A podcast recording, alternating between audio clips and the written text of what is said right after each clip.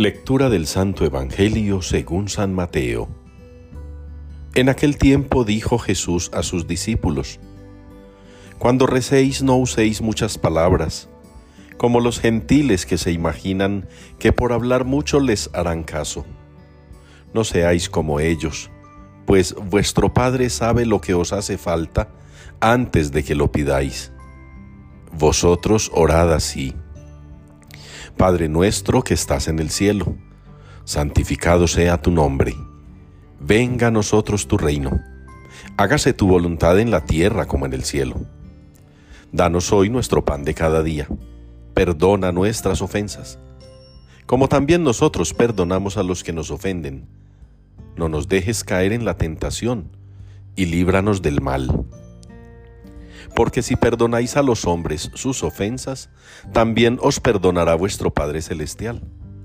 Pero si no perdonáis a los hombres, tampoco vuestro Padre perdonará vuestras ofensas.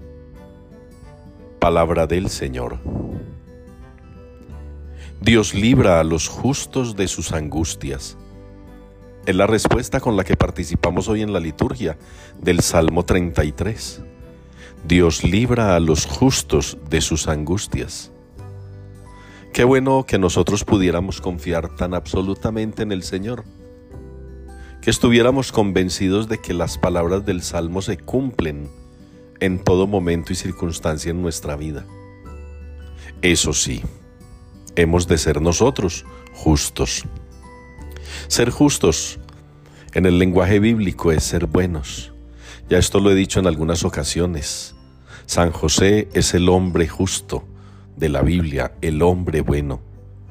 Justicia y bondad equivalen a lo mismo. Una persona justa es una persona buena. Y justo no es darle a cada uno lo que se merece, como nos han intentado vender. Porque si a eso fuéramos, el ridículo de la justicia humana nunca tendría credibilidad si es que todavía queda alguna. A veces inclusive nuestra justicia, la eclesial, tampoco opera ni operaría si creyéramos que lo justo es lo que a cada uno le debería tocar. La justicia es bondad.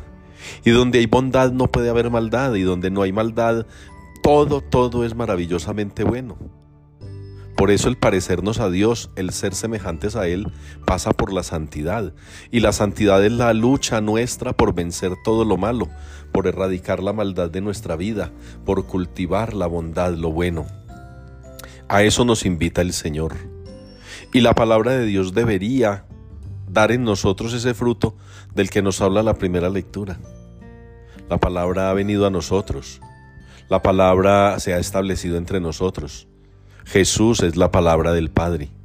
Jesús es el verbo que se hizo carne. Jesús es el verbo hecho hombre.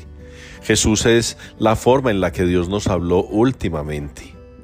Y si esa palabra que es Jesús viene a nuestra vida y entra en nuestra existencia, Dios espera que dé fruto, que no regrese al cielo sin haber dado fruto, así como el agua, como la lluvia no vuelve al cielo sin antes haber mojado la tierra, haberla hecho fértil.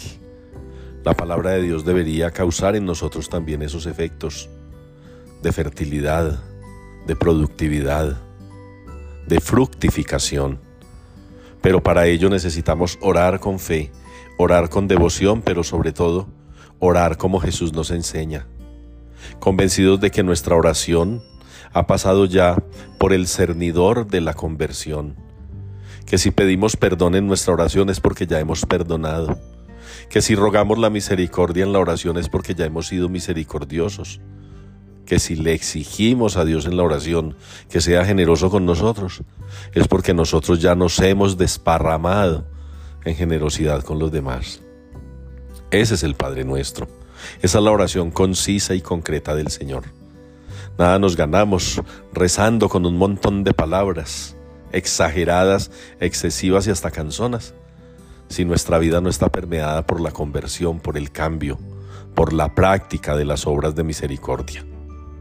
Quiera pues el Señor que las palabras del Salmo hoy nos ayuden a comprender que para que el Señor nos libere de nuestras angustias, tenemos que ser justos, y que el ser justos es nada más y nada menos ser buenos, como el Padre Celestial es bueno, y nos lo ha enseñado Jesús.